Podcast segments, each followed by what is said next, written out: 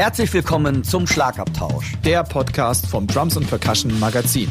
Für alle Schlagzeugbegeisterten. Wir sind Dirk Brandt und Timo Ickenroth. Mit Tipps und Stories und dem Allerneuesten aus der Schlagzeug- und Percussion-Szene.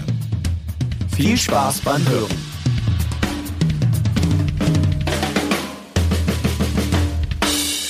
Der heutige Podcast wird euch mit freundlicher Unterstützung vom Music Store Professional aus Köln präsentiert.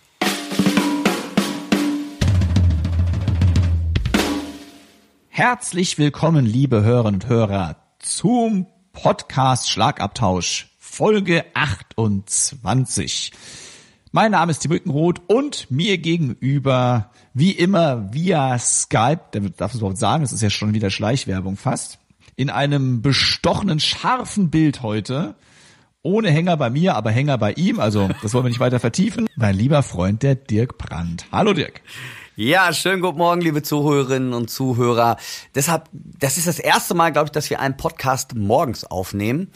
Äh, von daher ist Timo auch relativ wach. Er hat den Kaffee dort in der Hand. Ähm, ich nicht, fällt mir gerade auf. Das ist ganz schön blöd. Das ist schon mal ein grober Formfehler von dir. Ja, stimmt. Aber bisschen, ja. es ist nicht der erste Podcast, den wir morgens aufnehmen. Ich glaube, die ersten zwei, drei haben wir morgens aufgenommen, bis du erkannt hast, dass du eine Nachteule bist. Ja. Und die äh, Nachbearbeitung, das dauerte eigentlich nur fünf Minuten, weil wir sind ja so perfekt bis hier. in den frühen Morgen der Herr. ja gut, wir nehmen ja auch erst nachts um vier Uhr auf, ne? Aha, aha, aha. Zeitverschiebung. Zeit, äh, von, genau, Zeitverschiebung vom Westerwald zum Münsterland. ja. Stimmt. Ihr Lieben, ja, das ist euch bestimmt auch schon aufgefallen. Sehr geil. Toll. Äh, Timo, bevor wir das jetzt weiter vertiefen, was haben wir heute im Podcast, damit ich auch weiß, was, um was es heute geht überhaupt? Sehr gut.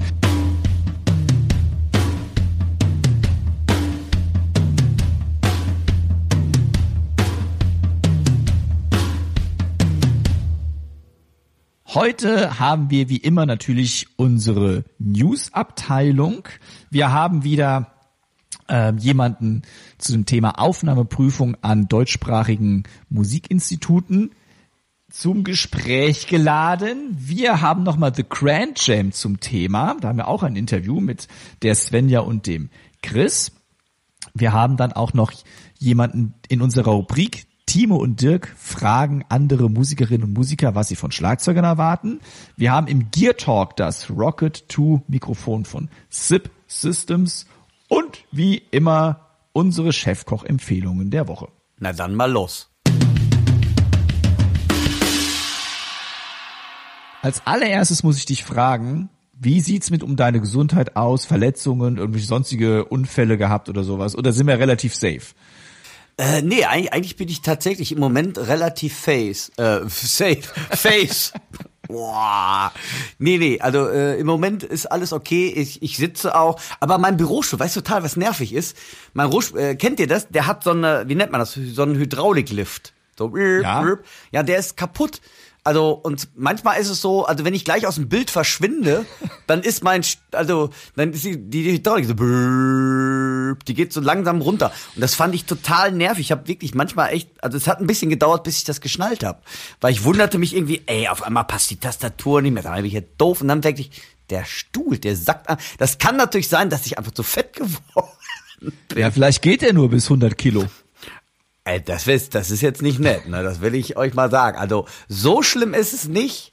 Also, tatsächlich meine vier, fünf Corona-Kilos, die habe ich tatsächlich, aber die haben viele Leute, habe ich mir sagen lassen. Und, ähm, stimmt, ich habe mit dem Joggen vorm neuen Jahr aufgehört. Das sollte ich da. Du hattest, du hast, im Prinzip hast du aufgehört, bevor du richtig angefangen hast. Ja, da muss ich. Wir wollen es mal wirklich auf den Punkt bringen, oder? Ja, aber ist jetzt nicht nett, was du sagst, ne? Also, also, also, immerhin, ich glaube, dreimal war ich joggen.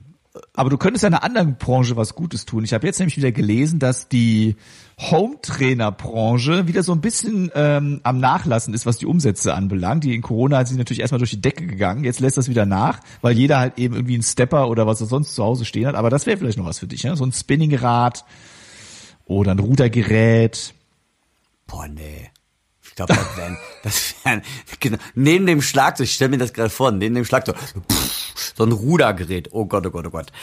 Ähm, das stimmt. Ach hier, ähm, was ich noch na, ich habe noch einen kleinen Nachtrag und zwar, ich habe relativ viele E-Mails oder Kommentare gekriegt zu der tollen 3D-Drucker-Snare aus dem Hause Trojam von Alex Zachow. Ganz, ganz wichtig. Ihr habt alle immer gefragt, wie teuer ist das Ding denn? So, und dazu kann ich noch keine ganz genaue Auskunft geben, weil wie gesagt, das Ganze ist ja noch in der Planung. Das war wirklich, ich habe ja die Nummer eins gehabt. Was ich euch aber verraten kann, es ist ein erstklassiges, tolles, hochwertiges Instrument, was auch bestimmt einen hochwertigen Preis haben wird. Also es ist jetzt keine Snare, die ihr für 500 Euro bekommen würdet.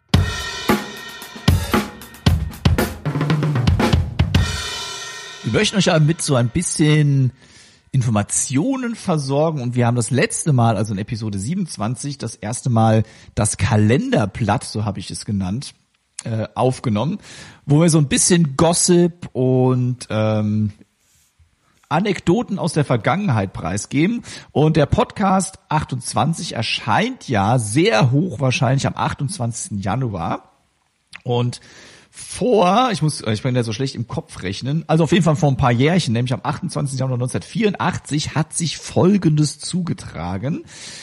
Der Schlagzeuger von Motley Crue, Tommy Lee, ich glaube, es ist einer der bekanntesten Schlagzeuger weltweit, der war mit so ziemlich jedem Model mal zusammen, das äh, sich in Hollywood äh, hat gezeigt, hat an diesem Tag das erste Mal Schnee gesehen, so steht es in der Überlieferung.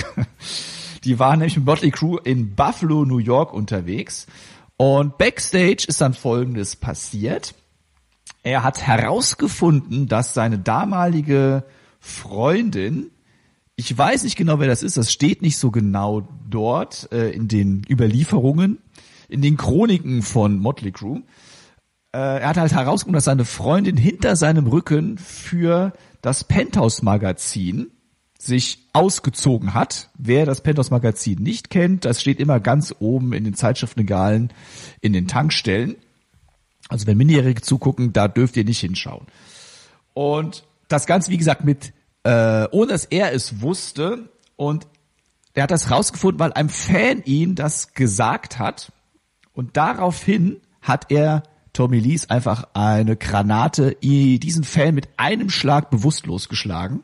Also den Fan. Wow. Hat einfach mal ausgeholt und da lag der Fan. Und ähm, der Manager von Motley Crue, das war damals Doug Thaler, der hat dann den Fan irgendwie dazu bewogen, keine Anzeige oder irgendwelche Repressalien gegen Tommy Lee vorzunehmen. Das ist passiert am 28. Januar 1984. Also das ein bisschen Gossip so am Rande kann ja auch in so einer ernstzunehmenden Sendung, wie wir das sind, nicht schaden. Jo, was sagt uns das? Prügelt euch nicht. So habt euch alle lieb.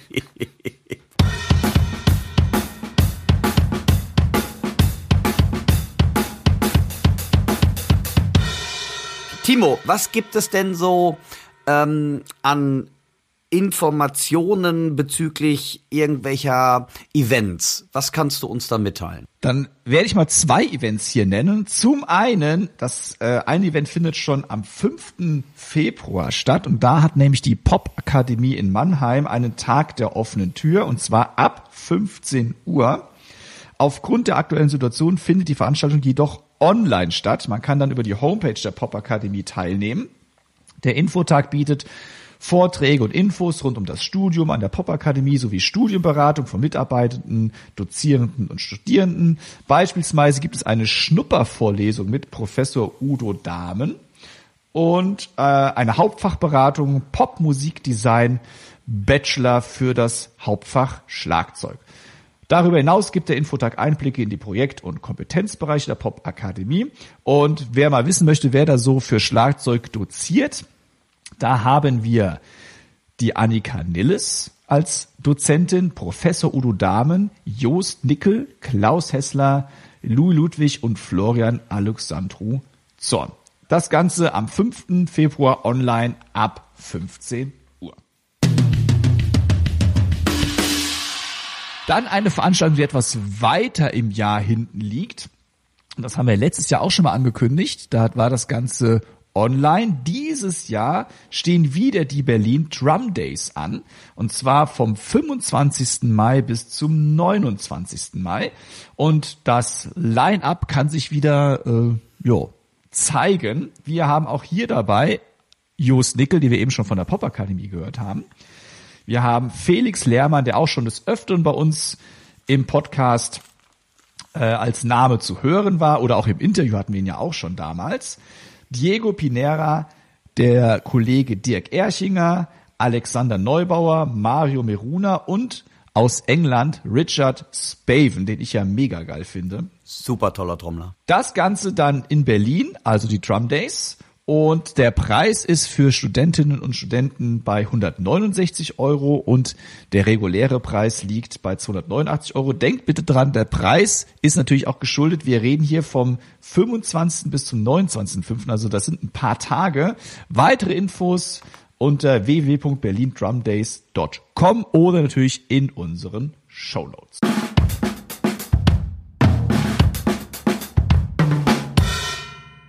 Ich bin ja auch diesmal sehr froh, dass wir keine äh, Toten zu beklagen haben. Das ist ja fast eine Seltenheit bei uns. Aber wir möchten nichtsdestotrotz jemanden zum Geburtstag gratulieren. Und das wird ein Schlagzeuger sein, der wahrscheinlich vielen von euch erstmal nichts sagen wird. Und zwar ist das Bob Moses, geboren am 28. Januar 1948 in New York City. Bob Moses ist ein äh, Jazz-Schlagzeuger und er hat auch ein sehr ja, wegweisendes Buch geschrieben, nämlich Drum Wisdom. Dirk, was kannst du mir über Bob Moses erzählen? Ist ja wieder deine Generation. Ja, genau, Jahrgang 48. Hast du, ja. Ähm, also ganz ehrlich, musikalisch kenne ich tatsächlich nicht viel von ihm. Ich kenne tatsächlich sein Buch Drum Wisdom und zwar ist das 1984 im Modern Drummer Verlag erschienen und was ich sehr sehr interessant fand, was ich aber auch im Nachhinein eigentlich erst so realisiert habe, dass er einer mit der ersten war, die wirklich nicht nur auf irgendwelche rhythmischen Figuren eingegangen sind, sondern die versucht haben, da ja auch The Drum Wisdom oder Drum Wisdom ähm, versucht haben, so ein bisschen auf die Einstellung beim Musikmachen, über äh, Konzepte, über, also das Ganze so ein bisschen philosophischer mehr betrachtet.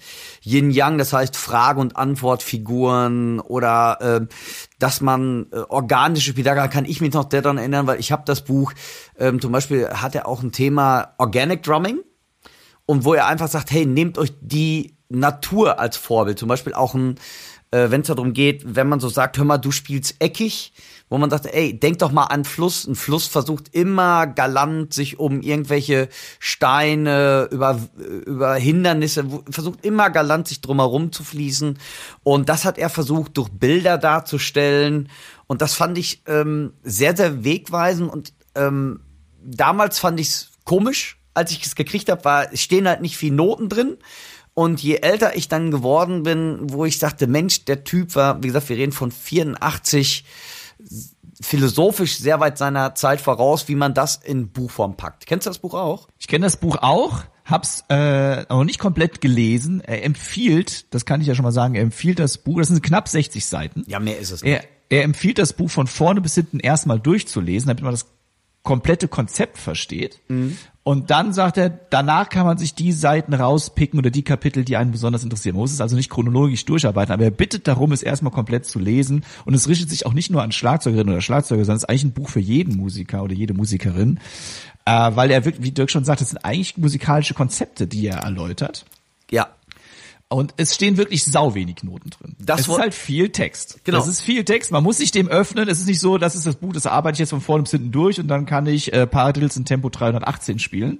Darum geht's ja auf keinen Fall, sondern es geht darum, Musik zu verstehen und vielleicht auch von anderen Seiten zu betrachten. Genau. Also zu, zum Beispiel nimmt er wirklich äh, die, die unterschiedlichen Akzente, dass man wie äh, die zwei und betont, die vier und betont, wie die sich dann verschiebt von Takt zu Takt oder so. Und das sind ähm, eher philosophische Konzepte oder, oder Gedankenspiele, wie ich finde, die man dann natürlich aufs Schlagzeug übertragen muss. Also ich denke mal, ist auch Literatur nicht unbedingt was für Rockschlagzeuger oder für den eingefleischten Metal-Trommler, würde ich sagen, sondern wirklich eher für jemanden, der improvisatorisch an sein Instrument oder einen improvisatorischen Ansatz für das Schlagzeug sucht. Und ich glaube, da kann man unheimlich viele Ideen mitnehmen und die in sein eigenes Spiel dann versuchen später zu integrieren. Also das finde ich ganz interessant. Aber wie du sagst, ist, ist schon Lesestoff, gibt's auch nur in Englisch, soweit ich weiß.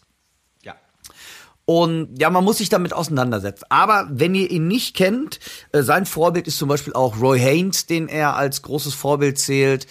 Ähm, also ja, unbedingt. Äh, Happy Birthday, lieber Bob Moses. Und ähm, sorry, dass ich nicht ganz so viel musikalisch von dir kenne. Kennst du Musik von ihm?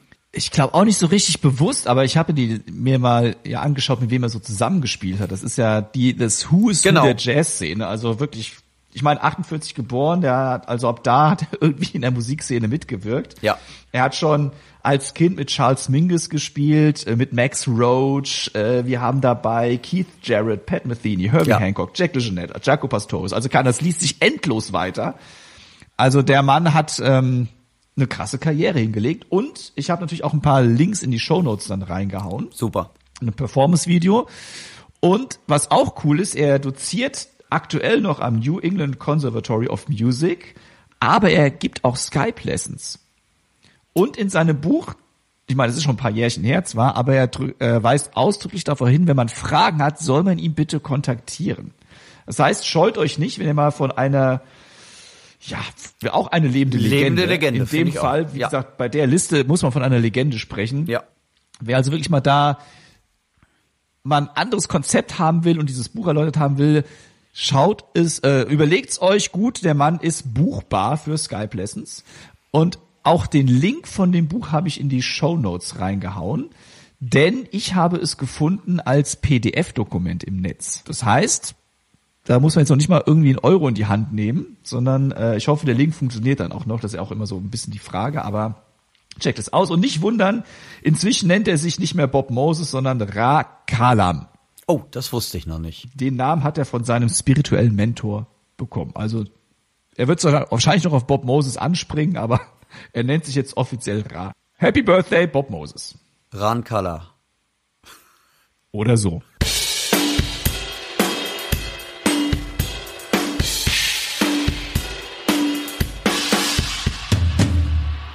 Wie auch schon in den letzten Episoden bringen wir für euch die Aufnahmeprüfung der deutschsprachigen Musikhochschulen, Universitäten, Akademien zu euch nach Hause auf eure Ohren. In dieser Episode geht es um die Aufnahmeprüfung an der Volkwang Universität der Künste. Es gibt dort zwei Dozenten für Schlagzeug. Das eine ist der Professor Thomas Alkier und das andere ist der Spiri Karas, den wir ja auch vor kurzem erst hier geehrt und gerühmt haben und das zu Recht. Und in Essen könnt ihr Jazz-Schlagzeug studieren. Also nicht Pop, Rock, sondern da geht's wirklich um Jazz und das vorrangige Ziel des Studiengangs ist es, euch dann für die vielfältigen Anforderungen des Berufslebens eines Musikers im Jazz wie auch in den angrenzenden Bereichen wettbewerbsfähig zu machen. Uh, das klingt natürlich spannend. Wettbewerbsfähig ist natürlich wichtig. Aufbauend auf einer profunden Beherrschung des Instruments, das ist selbstverständlich, lernt ihr die Ansätze zu einer individuellen musikalischen Sprache zu entwickeln. Da könnte auch das Buch von Bob Moses helfen oder sich in verschiedenen Stilistiken sicher zu bewegen. Dabei sind in diversen Lehrveranstaltungen die Grundlagen der Jazz-Tradition ebenso Gegenstand der musikalischen Arbeit wie die Strömung des aktuellen Geschehens. Schon zu Beginn des Studiengangs war der Bereich der elektronischen Klangerzeugung in Essen mittels Computer und entsprechender Software ein fester Platz im Studienangebot dort. Und das wird jetzt immer noch weiter so aktualisiert. So sind eben auch Studiopraxis, Bildvertonung und Computeranimation Bestandteile des Curriculums, was ich ja sehr, sehr interessant finde, was gerade heute in Zeiten von Social Media, ja, ein nicht ganz unerheblicher Bestandteil unseres täglichen Tuns ist. Als Studierende durchlauft ihr dann einen handwerklich-künstlerischen wie auch einen technisch-medial versierten Reifungsprozess. Dokumentiert wird dies alles in einer Abschlussarbeit. und einer eigenständig zu verantwortenden Ton- und Bildproduktion. Aber was ihr jetzt können müsst bei der Aufnahmeprüfung, worauf da geachtet wird und was so verlangt wird, das sagt euch am besten jetzt einer der Dozenten von der Volkwang Universität selbst. Ja, richtig. Und einer, der es ganz bestimmt wissen muss, das ist der Thomas Alkier. Und der Thomas Alkier ist sogar Jazzprofessor für Drums an der Hochschule in Essen. Ganz, ganz lieber Zeitgenosse und kommt ursprünglich aus Nordrhein-Westfalen, lebt jetzt in Berlin, aber wir haben sogar auch gemeinsame Bekannte. Und ich habe ihn zum Interview gebeten oder besser gesagt ihn gebeten, dass er uns doch mal ein bisschen was zur Hochschule in Essen erzählen soll.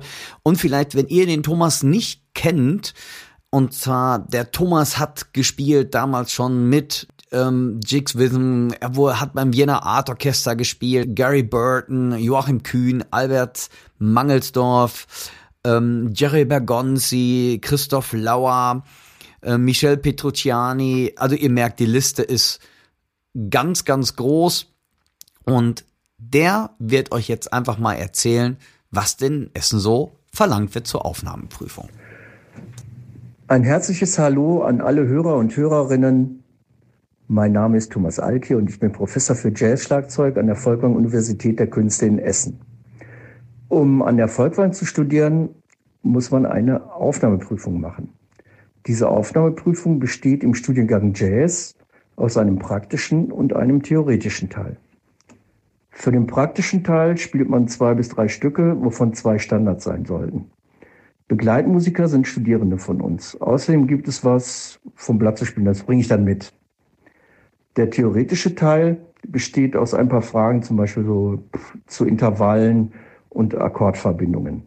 Außerdem gibt es einen Gehörbildungsteil, wo man auch Intervalle hören muss und Akkordverbindungen erkennen sollte. Äh, genaueres darüber könnt ihr aber auch auf der Website äh, volkwang-jazz.de erfahren. Mir persönlich ist es sehr wichtig, wie ihr in einer Band klingt und dass ihr swingt. Deshalb kann ich nur empfehlen, neben aller Technik euer Ride-Symbol unter die Lupe zu nehmen legt euch ein paar Scheiben auf und kopiert die Reitphrasierung des jeweiligen Schlagzeugers. Zum Beispiel Jimmy Cobb, Philly Joe Jones, Tony Williams, Jack Jeanette, mein Gott, Jeffrey Dame Watts, Steve Gadd und so weiter. Ne, um nur einige zu nennen. Also es gibt natürlich noch viele, viele andere, die super spielen.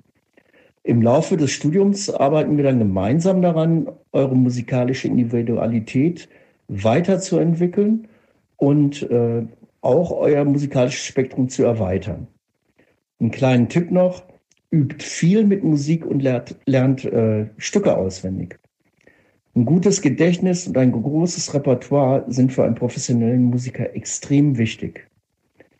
Äh, wenn man das Studium abgeschlossen hat, das passiert in der Regel nach acht Semestern, das, also diese Regelstudienzeit, dann hat man einen Bachelor of Music Jazz Performing Artist.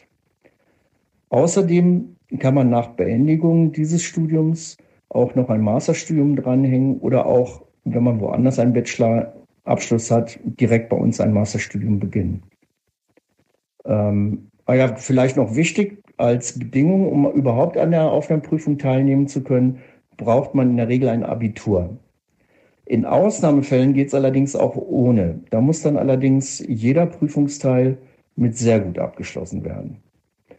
So, also ich würde mich sehr darüber freuen, wenn ihr euch für ein Studium an der Volkwang entschließen würdet. Das ist echt gut da. Das macht total Spaß. Könnt auch gerne vorbeikommen. Ich unterrichte immer Montag, Dienstag, Mittwoch ruft mich vorher an, dann kann man einen Termin vereinbaren und ja, dann geht ab die Post. Alles klar. Also dann, viel Spaß beim Üben und bis bald. Tschüss. Danke Thomas für die Infos zur Hochschule in Essen. Was in Essen vielleicht auch noch ganz interessant ist, man kann dort eben nicht nur Jazz-Schlagzeug studieren, sondern auch Percussion. Und zwar bei Felipe Rengifo.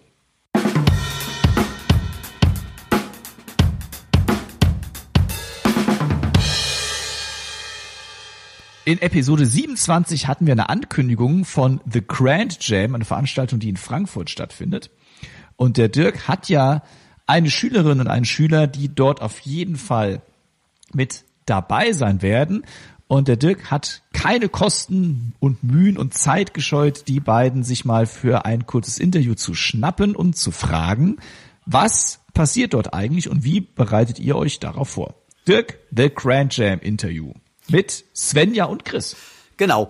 Ich habe, ähm, und zwar, das sind keine regelmäßigen Schüler, sondern ich gebe ja auch Workshops und ähm, Masterclasses, Drumkurse. Und die beiden habe ich kennengelernt ähm, beim Jazz- und Rock-Workshop und beim Drummer-Meeting in Salzgitter. Und seitdem kreuzen sich immer wieder unsere Wege. Und als wir letztes Mal darüber gesprochen haben, fiel mir doch ein Mensch, die beiden machen noch mit. Und zwar ist das die Svenja Lüttke und der Christoph Seider. Ähm, die Svenja hat zum Beispiel auch schon, weil das finde ich ganz interessant, die hat bei solchen Sachen mitgemacht wie Hit Like a Girls Contest, war sie so die Wildcard. Dann hat sie zweiten Platz beim Band und lokalen Songtest, äh, Song Contest mitgebracht. Sie ist Mitte 30, äh, kommt aus der Nähe von Geesthacht, südlich von Hamburg, ist ein Hobbydrama ohne Band. Die sagt uns gleich einfach mal was dazu, was sie dazu bewegt hat, bei The Grandeur mitzumachen. Und der andere ist der Christoph Seider, den ich unheimlich schätze auch ist ein ganz, ganz rühriger Trommler mit ganz, ganz vielen Bands, ist um die 50 und spielt schon sein Leben lang auch Schlagzeug und hat einen ganz, ganz tollen YouTube-Kanal auch. Und der erzählt euch gleich mal, wie er zu The Grand Jam gekommen ist und was die beiden denn dazu bewogen hat, da mitzumachen. Da hören wir doch jetzt mal rein. Ja, hallo Svenja und Chris. Toll, dass ihr euch Zeit nimmt für das Interview. Und Chris, fangen wir doch mal mit dir an. Wie bist du auf das Grand Jam aufmerksam geworden und was hat dich dazu bewogen, da mitzumachen? Ja, hallo Dirk. Ich bin bereits Anfang August durch einen befreundeten Drama aus Hessen auf das Grand Jam aufmerksam geworden. Mir war ein solches Format bereits durch Rocking 1000 bekannt, welches 2019, meine ich, ebenfalls in Frankfurt stattgefunden hatte. Ich war damals aber leider nicht dabei. Ich bin mir sicher, dass The Grand Jam für Musiker ein unfassbar tolles Erlebnis sein muss. Mit mehr als 1000 Musikern zusammen ein Konzert, dann noch im Stadion spielen. Ich erwarte einfach halt eine Riesenparty mit vielen, vielen tollen Leuten. Und dann bin ich natürlich auch sehr, sehr gespannt, was das für einen Sound ergibt, wenn man mit einer solchen Masse an Musikerinnen und Musikern gemeinsam spielt. Das erlebt man halt auch nicht alle Tage. Und ganz nebenbei, wenn tatsächlich mehr als 1000 daran teilnehmen, dann wird es die größte Rockband sein, die je ein Konzert gespielt hat. Und wann hat man schon mal die Chance, ins Guinness Buch der Rekorde zu kommen? Vielleicht kannst du unseren Zuhörerinnen und Zuhörern einmal erklären, wie denn die Audition, also quasi die Aufnahmeprüfung in Anführungszeichen beim Grand Jam aussieht. Was muss man können und wie sieht die Bewerbung dafür aus? Also ähm, Aufnahmeprüfung ist jetzt ein bisschen übertrieben, macht den Leuten da keine Angst. Ähm, das ist eigentlich ziemlich undramatisch. Man geht auf die Seite von The Grand Jam, dort gibt es einen Link zur Registrierung, da trägt man halt seine Daten ein, was für ein Instrument man spielt und was die Veranstalter gerne haben möchten, ist, dass man ein Video von sich aufnimmt, wie man halt zu irgendeinem Song spielt. Das soll man dann hochladen oder man gibt dann seinen YouTube-Channel an oder was man dann sonst so als Medien hat. Ähm, Insgesamt ist das Ganze auch von den Songs hinterher, sagen wir mal, undramatisch. Was ich auf jeden Fall empfehlen kann, ist, dass man in der Lage sein sollte, Noten zu lesen, weil die ganze Betreuung und was man hinterher dann vorbereiten soll, man kriegt dann auch Notenblätter und die sollte man tatsächlich auch lesen können. Svenja, wie war das bei dir? Was hast du als Aufnahmestück dort eingesendet oder hast du dich da besonders drauf vorbereitet nochmal? Hi Dirk, ich habe mich nicht extra dafür vorbereitet oder etwas neu aufgenommen. Auf meinem YouTube-Kanal isiel.phoenix hatte ich schon ein paar Drumcover und habe einfach eins von dort ausgewählt. Mein Bewerbungsvideo war Royal Blood Out of the Black. Chris, wie sieht das in deinem Fall aus? Hast du dich besonders nochmal drauf vorbereitet oder was hast du gemacht? Nein, nein, das habe ich tatsächlich nicht. In meinem Fall ist das so, ich habe so einen kleinen YouTube-Channel, in dem ich ab und zu mal aus Spaß ein paar Drumcovers von mir hochlade und das hat in diesem Fall auch schon ausgereicht. Ihr beiden seid ja nun dabei. Ihr habt quasi die Aufnahmeprüfung in Anführungszeichen natürlich bestanden. Und ähm, wie geht's jetzt weiter? Wie werdet ihr betreut? Wie haltet ihr Kontakt zum Grand Jam? Ähm, werdet unterrichtet über weitere Maßnahmen in Bezug auf dieses Großevent. Äh, erzählt doch mal beide aus eurer Sicht. Ja, ist man erstmal aufgenommen und dabei, dann hat man Zugriff über die Webseite auf einen speziellen Mitgliederbereich und dort findet man die Materialien für die einzelnen Songs. An Songs sind momentan beispielsweise dabei Don't Stop Believing von Journey, Viva la Vida von Coldplay, aber auch an guten Tagen von Johannes Oerding ähm, oder auch Rammstein, Engel. Also es ist eine wilde Büschung und man findet die Noten dann dazu. Es gibt Play-Alongs mit einem äh, kommentierten Klick sogar.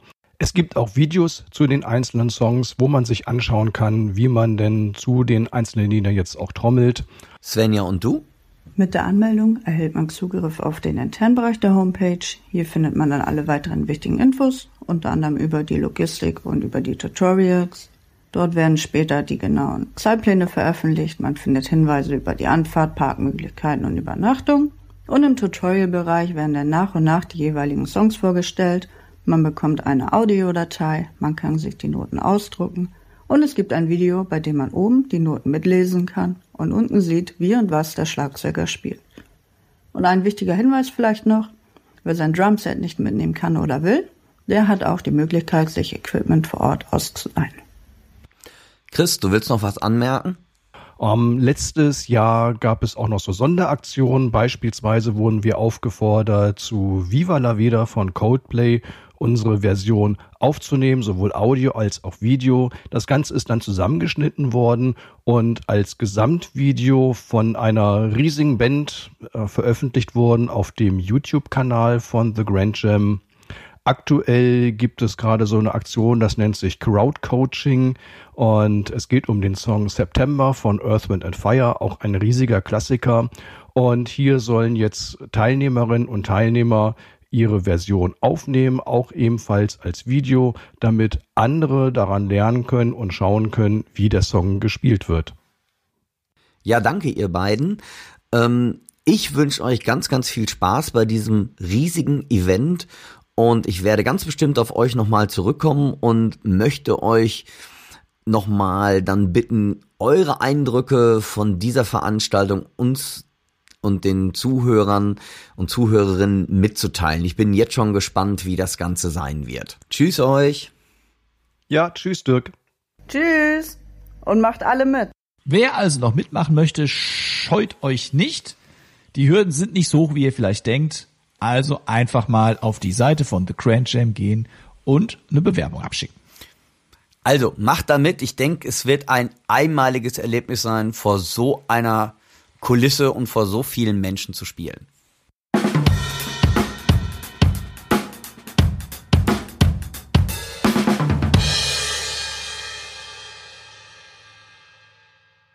Heute haben wir den Willi Ketzer zum Interview gebeten. Willi Ketzer ist eine deutsche Schlagzeuglegende. Wir haben schon wieder eine Legende, eine deutsche Schlagzeuglegende. Doch, das muss die- man wirklich so sagen. Die ist er. Der Mann hat unzählige Studiosachen gemacht, unzählige Live-Sachen, auch noch vielleicht einige bekannt. Der Name ist heute auch schon mal gefallen. Bei Helge Schneider aktiv lange mitgespielt. Aber Willi Ketzer ist eben, ich sage jetzt mal, nicht nur Schlagzeuger, sondern er ist auch ein Bandleader. Und da habe ich mich gefragt, wenn er selbst Schlagzeuger ist, worauf achtet er denn eigentlich, wenn er für seine Band einen Schlagzeuger bucht? Weil Willi Ketzer sitzt in seiner Band nicht am Schlagzeug, sondern steht vor einem Orchester. Und das finde ich, äh, ja, einfach sehr, sehr interessant zu hören. Und da wollte ich einfach mal von Willi wissen, ja, was sucht ein Schlagzeuger bei einem Schlagzeuger? Ja, ich glaube, wie gesagt, der äh, Willi ist einfach unglaublich. Das ist äh, für mich ein Schlagzeuger vor dem Herrn. Ist wirklich die alte Gentleman-Schule noch, finde ich. Also wirklich. Ähm, ein, Oh ja. Ja, ne? Ich hatte ein kurzes Gespräch mit ihm ja auch dann vorab, wo er auch dann sich ein bisschen darüber beklagt hat, dass die heutigen Jazz-Musikerinnen und Musiker nicht mehr im Anzug auf die Bühne gehen, sondern quasi wie sie gerade aus dem Bett ausgestiegen sind. Und da legt er sehr viel Wert drauf. Akkurat angezogen Ja. sein, ein anständiges Auftreten und so weiter und so fort. Ne? Also er ist wirklich so ein Musiker der wirklich alten Schule. Ich glaube, Duke Ellington ist so ein bisschen sein Vorbild auch bei dem Orchester dann. Also ja, aber du hast auch schon mit ihm zusammengespielt. dürfen, Ja, ne? ich, äh, wir hatten eine Veranstaltung zusammen, wo wir uns beide an Drum-Duell geliefert haben. Und ähm, ja, der Willi ist einfach ein unglaublicher Musiker. Und ähm, ich finde das einfach wirklich Wahnsinn. Wie der Trommel, es ist so ein bisschen so, der hat so Gat-Licks, dann hat er diese Jazz-Licks da drin. Also ich find's ein Wahnsinnstrommler und ähm, eine super Ausstrahlung. Also wirklich hat auch Charisma und ich find's einfach ein geiler Typ und es war unheimlich, wie gesagt, es ist so wie unter Drammern irgendwie, da gab's nicht so alt, jung, so, da war ich, klar, der, der, der Young Rabbit, aber äh, ähm, also ich Hammer. Also wie gesagt, der ähm, man kann von dem so viel lernen und da ziehe ich einfach so meinen Hut vor, wie viele Jahre der dieses Business und zwar jetzt ganz wichtig, nicht nur als Trommler, sondern auch als künstlerischer Leiter und als Bandleader macht, weil davor ziehe ich ja so meinen Hut. Das heißt, der hat seine eigenen Projekte, der macht immer die Köln Arena voll, also für einen Karneval mit einer Riesenband und ähm, also wie gesagt, ich ziehe da meinen Hut vor, vor dem, was dieser Mann geschaffen hat, wie er spielt. Und ähm, ja, ich bin immer wieder aufs Neue fasziniert und ich finde einfach klasse, was man von solchen, in Anführungszeichen, älteren Hasen lernen kann. Dann hören wir mal an, was er uns zu sagen hat. Willi, vielen lieben Dank, dass du dich dazu bereit erklärt hast, hier ein paar Fragen in unserer Rubrik zu beantworten. Finde ich ganz großartig, dass du dir die Zeit nimmst. Und lass uns direkt loslegen. Du bist ja einer der gefragtesten Schlagzeuger Deutschlands und blickst auf eine unglaubliche Karriere zurück. Seit vielen Jahren bist du aber auch Bandleader und sitzt dort oft nicht hinter dem Schlagzeug, sondern agierst als Dirigent vor deinem Orchester. Was erwartest du von einer Schlagzeugerin oder einem Schlagzeuger und welche Fähigkeiten muss ein Drummer deiner Meinung nach unbedingt mitbringen? Lieber Timo, als erstes danke ich dir dafür, dass ich an deinem Projekt teilnehmen darf. Von einem guten Drummer erwarte ich ein unbestechliches Gefühl fürs Tempo. Nicht schneller und nicht langsamer werden. Ich erwarte ein schnelles Auffassen der Anforderungen je nach Musikstil. Dazu kommt die Kommunikation mit den Mitspielern und der gescheite Umgang mit ihnen und auch das Zuhören beim Spielen. Technik und Spielflexibilität sollte man sich durch jahrelanges Üben drauf geschafft haben und muss ständig überprüft und erweitert werden. Das sind wichtige Voraussetzungen ebenso wie das perfekte Notenlesen. Als Bandleader erwarte ich, dass der Drummer pünktlich erscheint und seine Sachen zusammen hat, dass er früh genug aufbaut und sich warm trommelt. Ebenso sollte er auf seine Garderobe achten. Duke Ellington hat mal gesagt, As a musician, you always have to look better than anybody else in the audience. Das finde ich übrigens sehr wichtig. Dann ein stilsicheres Spielen in dem jeweiligen Musikbereich, ob es im Jazz, in der Popmusik oder in der kommerziellen Musik stattfindet. Worauf achtest du bei einem anderen Drummer besonders? Bei einem anderen Drummer achte ich darauf, ob er dem Event entsprechend auf sein Outfit achtet, ob sein Tempo durchgehend stimmt und dass er stilistisch einwandfrei spielt. Wie wichtig ist dir der Drum-Sound deines Schlagzeugers oder deiner Schlagzeugerin? Der Drum Sound ist natürlich immer wichtig. Als erstes schon mal für mich selbst. Und darüber hinaus richtet er sich nach der Stilistik und der akustischen Gegebenheit der Location. Wie viele Freiheiten bekommt eine Schlagzeugerin oder ein Schlagzeuger in deiner Band von dir und wie viel Vorgaben gibst du? Ich gebe einem Drummer in meiner Band natürlich alle Freiheiten im Rahmen der Musik, die gemacht wird und in Bezug auf das, was an diesem Abend passiert. Ob es eine Party ist, ein Konzert oder ein Background-Event. Wie oft reizt es dich, lieber selber hinter dem Set zu sitzen, als vor deiner Band zu stehen? In dem Moment, wo ich vor der Band stehe, reizt es mich nicht, hinter dem Drumset zu sitzen, weil sich meine Konzentration und meine Aufmerksamkeit auf die gesamte Band richtet. Denkst du als Band, die da anders über das Schlagzeug spielen, als wenn du als Drummer dahinter sitzt? Du konzentrierst dich auf das Orchester, die zu begleitenden Solisten und bist stets bemüht, dass der komplette Auftritt stimmt. Nenne mir bitte deine Top 3 Banddrummer und mit jeweils einem Satz dazu, warum sie es in deine Top 3 geschafft haben. Einer der ganz großen Meister ist natürlich Steve Gadd. Er ist der perfekte Begleiter für eine Band und ist absolut stilsicher. Er spielt immer das zu spielende Stück und muss nicht ständig zeigen, was er für eine großartige Technik hat. Als zweiten möchte ich den Quincy Jones Drummer J.R. Robinson erwähnen. Er ist der absolute Master of Timing und ist einer der besten Studio-Drummer ever. Im Big Band-Bereich ist es für mich Mel Lewis als absoluten Band- und stilsicherem Spieler. Natürlich darf man die großen Meister Buddy Rich und Gene Krupa, Philly Joe Jones und Max Roach nicht vergessen. Im Rockbereich Taylor Hawkins, den Foo Fighter Drummer und heute natürlich seit ein paar Jahren unangefochten Vinny Colaiuta und Dave Weckel. Vielen Dank für die Unterhaltung. Tschüss, bis bald. Liebe Grüße an Dirk.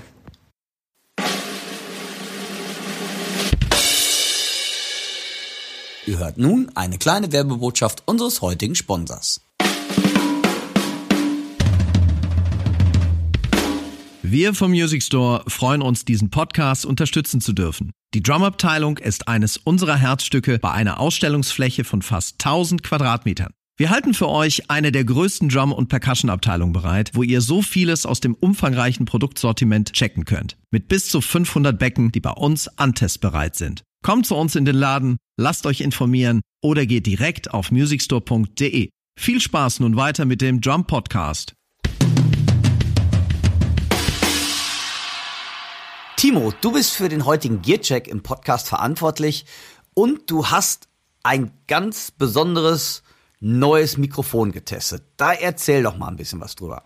Ich habe das Rocket 2 Mikrofon SIP Systems bekommen. Das wurde uns netterweise von Sky Music Distribution aus Leverkusen zur Verfügung gestellt. Das Rocket 2 ist ein relativ kurzes Mikro, ist nur 11 Zentimeter lang und hat dann den Vorteil, man kann es halt auch in sehr umfangreichen Schlagzeugaufbauten unterbringen. Also es wäre eher sowas für den Dirk mit seiner riesen Schießbude bei Axis. Bei meiner kleinen Geschichte, äh, dass ich das stehen habe, ist jetzt nicht so wichtig. Yeah. Yeah. Das Rocket 2 soll einen druckvollen, klaren Sound liefern und im alltäglichen Gebrauch auf der Bühne oder im Proberaum hoch belastbar sein. Letzteres ähm, konnte ich natürlich in dem Gearcheck jetzt nicht wirklich unbedingt herausfinden, aber die klanglichen Eigenschaften, die habe ich natürlich unter die Lupe genommen. Hier vorab noch ein paar Specs zum Rocket 2. Also wir haben es bei dem Rocket 2 mit einer Nierencharakteristik zu tun. Für die, die sich vielleicht dann nicht so sehr auskennen, Nierencharakteristik bedeutet, dass es ein für frontal eintreffenden Schall empfindliches Mikrofon ist, während der seitlich eintreffende Schall leiser erfasst wird und der rückwärtige Schall wird meistens sogar richtig unterdrückt. Und der größte Teil der Bühnen- und Studiomikrofone arbeitet deshalb mit Nierencharakteristik und wird vor allem dort eingesetzt, wo die Instrumente trocken, nah und direkt rüberkommen sollen.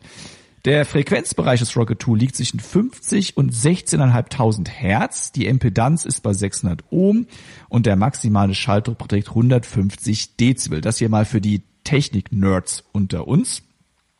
Das Gehäuse des Rocket 2 Mikros ist aus pulverbeschichtetem Stahl. Es hat eine integrierte Standard-Mikrofonklemme inklusive einem Reduziergewinde und es verfügt selbstverständlich über einen XLR-Kabelanschluss. Das Gewicht des Mikros beträgt 320 Gramm und es wird netterweise mit einem kleinen Säckchen zum Schutz ausgeliefert. Und preislich liegen wir hierbei um die 115 Euro. Ich habe dann das Ganze, äh, das Mikrofon war bei mir an einer Snare Drum angebracht. Und zwar ist es eine 14 x 5,5 Masters Maple Reserve Snare Drum mit einem U wie One Fell von Evans und ich habe das erstmal nur das Mikro aufgenommen, aber alles was äh, ich getestet habe, werde ich euch jetzt im Anschluss an das, was ich gerade gesprochen habe, da hört ihr jetzt den ganzen Test mal zum Anhören. Hä, das habe ich mich komplett verloren. Was wollte ich eigentlich sagen? Ich werde euch immer darüber aufklären, was gerade passiert. Ja, jetzt bin ich aber mal gespannt. Jetzt wollen wir aber mal ans Praktische gehen und uns mal anhören, wie das Rocket 2 Mikrofon klingt. Die folgende Aufnahme ist komplett unbehandelt. Das bedeutet, ich habe nichts editiert, keinen Equalizer oder Kompressor benutzt. Wir hören das reine Signal des Rocket 2. Aufgenommen habe ich hier alles mit Ableton Live via einem Arturia 8 Pre Audio Interface.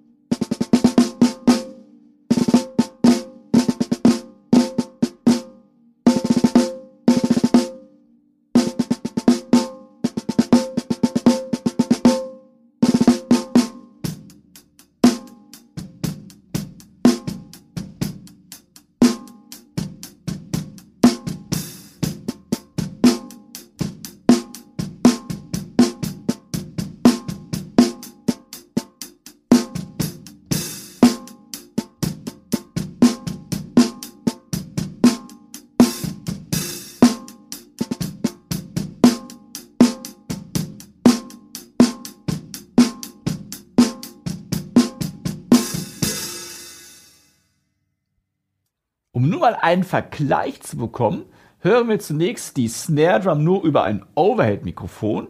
Das Overhead-Mikrofon, seht ihr, ist ungefähr zwei Stocklängen entfernt, genau mittig über der Snare Drum platziert. Es ist wieder nichts nachbearbeitet im Nachgang.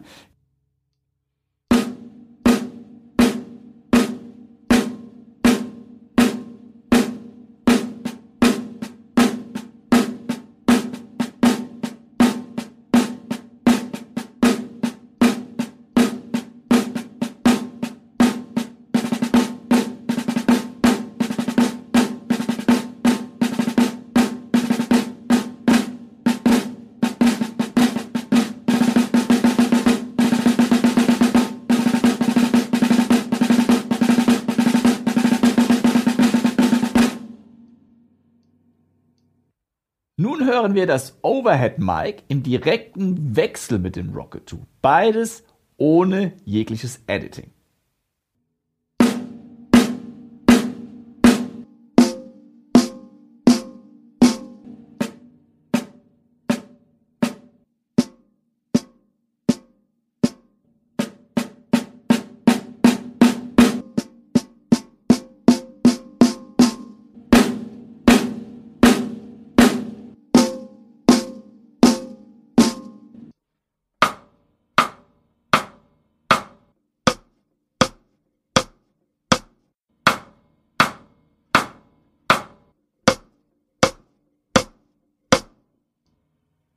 Im nächsten Beispiel habe ich das Overhead Mikro und das Rocket 2 Mikro zusammengemischt. Nach wie vor ist nichts nachbearbeitet.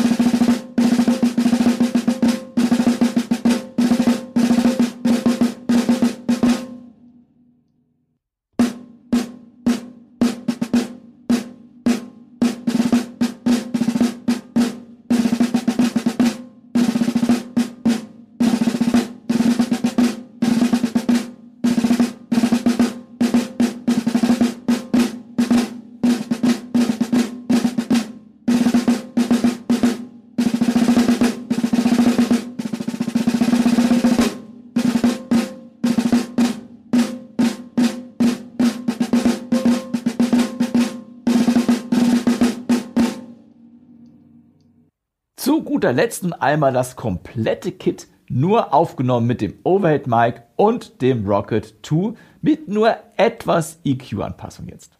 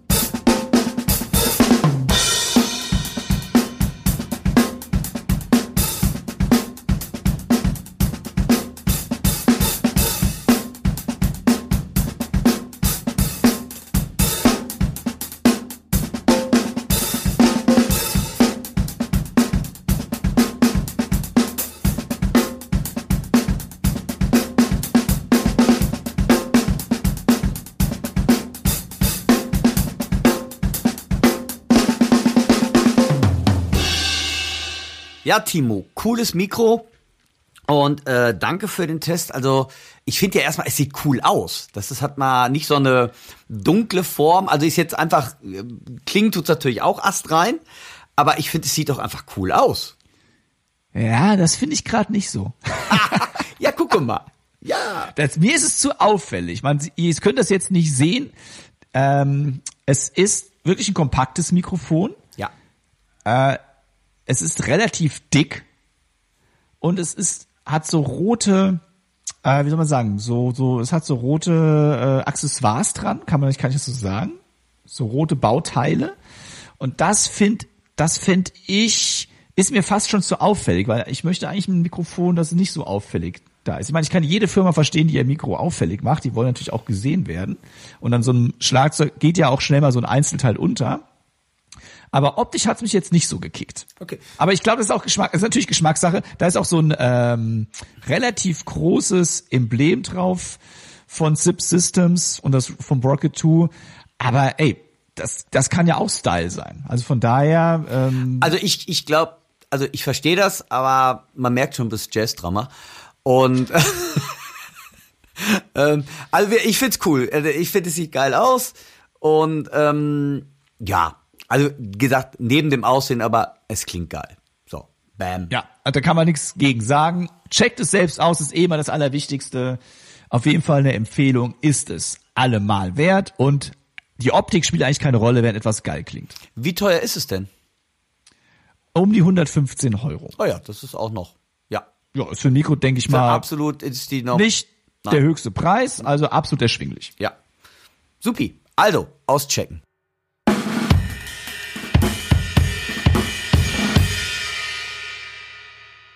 Und da sind wir auch schon wieder fast am Ende der 28. Folge angelangt. Wir wollen euch natürlich nicht entlassen ohne unsere Chefkoch-Empfehlungen der Woche. Und ich fange einfach diesmal an, weil meine hat überhaupt nichts mit Schlagzeugspielen zu tun. Denn ich empfehle euch eine aufblasbare Luftmatratze. Ja, also, meine lieben Zuhörerinnen und Zuhörer, ihr merkt, Westerwald und Münsterland ist sehr, also bei uns ist es, ich habe eine sehr, sehr dicke Jacke an, wenn ich nach draußen gehe. Ähm, und im Westerwald, es ist leider so, da ist, da scheint die Sonne aus dem A, hätte ich fast gesagt. Also ganz ehrlich, ich habe, glaube ich, gefühlt seit Wochen keine Sonne mehr gesehen. Ah, aber- weil hier ist aber- Dauer, hier ist dauerbewölkt, Dauernebel, es ist ganz furchtbar. Wolltest du mir jetzt sagen, du hast so einen Astralkörper, dass du jetzt mit der Luftmatratze durch, durch die Gegend. Nein! Also, in, in, Nein, nein, okay. also es ist andere führen Hunde aus. Das dachte ich beim Timo eigentlich auch mal. Übrigens, das ist ganz komisch, die habe ich heute noch gar nicht vernommen. Aber der Timo führt eine Luftmatratze aus. Ich bin schwer beeindruckt, wenn ich ehrlich bin. Moment, wieso führe ich den aus? Also es hat Folgendes damit auf sich, dass es, ich empfehle das, weil ich wirklich das geilste Gadget seit langem ist. Denn es ist ja nicht irgendeine aufblasbare Luftmatratze, sondern die bläst sich ja von selbst auf. Das ist ja das Geile daran.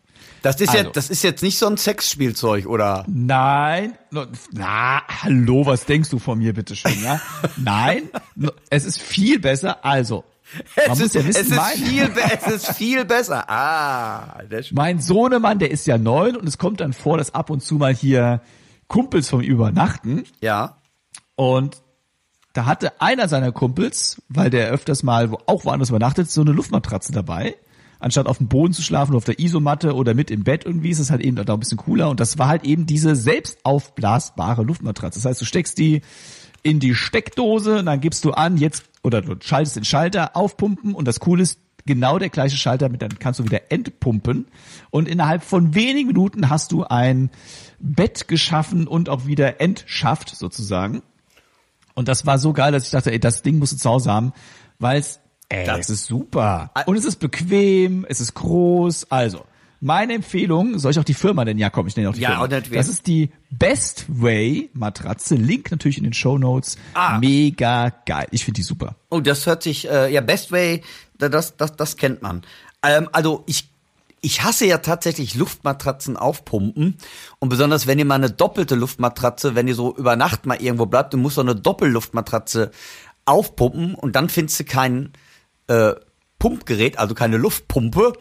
Ich, äh, ist gut. Äh, ist kein, äh, ist kein. Ah, die ist selbst, durch die ist elektrisch selbst aufblasbar. Das ist schon- Das ist, das ist mega. Das, das, ähm, ja, doch, da, da, das hört sich ziemlich cool an, muss ich ganz ehrlich sagen. Okay, ähm, ich habe ein bisschen was anderes. Ich habe eine CD und zwar, da bin ich vor kurzem drauf gekommen und zwar, man stolpert immer wieder über den englischen Trommler Steve White, den ich aber eigentlich gar nicht so auf dem Schirm habe, wenn ich ganz ehrlich bin, weil der trommelt bei Oasis und dann habe ich vor kurzem eine CD gefunden, da merkt ihr von mal, ui, weil der, der Steve White ist auch schon ein bisschen älteres Semester, aber wirklich in England eine absolute Legende. Und ähm, der hat dann auch, dann habe ich nämlich ähm, eine Platte rausgesucht, oder CD besser gesagt, und zwar The Style Council in Concert. Und das ist so funky Pop, Rock aus den 80, 90ern und da trommelt er und es ist einfach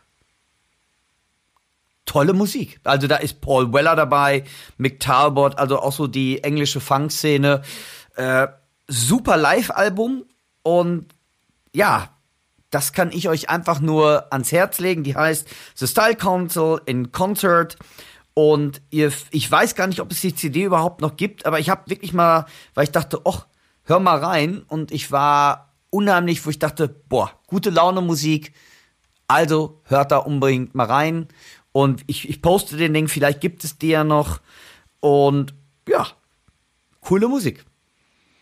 Steve White hat meines Wissens auch eines der geilsten Oasis-Fill-Ins der Musikgeschichte gespielt, nämlich bei Wonderwall, Ja, wo das in diese Pause reingeht. Das ist einfach so geschmackvoll. Es ist, wenn man es mal analysiert, gar nicht so schwer, aber kommt, man muss erstmal auf diese Idee kommen, ein Fill-In so zu spielen. Ganz bestimmt. Also das, das ist es ja gerade. Auch ja, komplizierter bedeutet nicht immer besser. Ich meine, wir Trommler mögen das ja natürlich. Ich bei meinen Drummy Fill Sunday so oder so. Aber ähm, eigentlich ist es Wo so. du immer das Gleiche spielst, ne? Ja, das sagen die, genau. Das ist nach, laut den YouTube-Kommentaren, warum ich denn in einer Folge immer das Gleiche spielen würde. Naja, es geht auch genau um diesen einen Fill in jeder Folge. Aber ähm, das sei dahingesagt. Also, dieses Album kann ich euch nur ans Herz legen. Tolle, gute Laune Musik aus den 80er, 90ern mit einem unfassbar toll aufgelegten Steve White.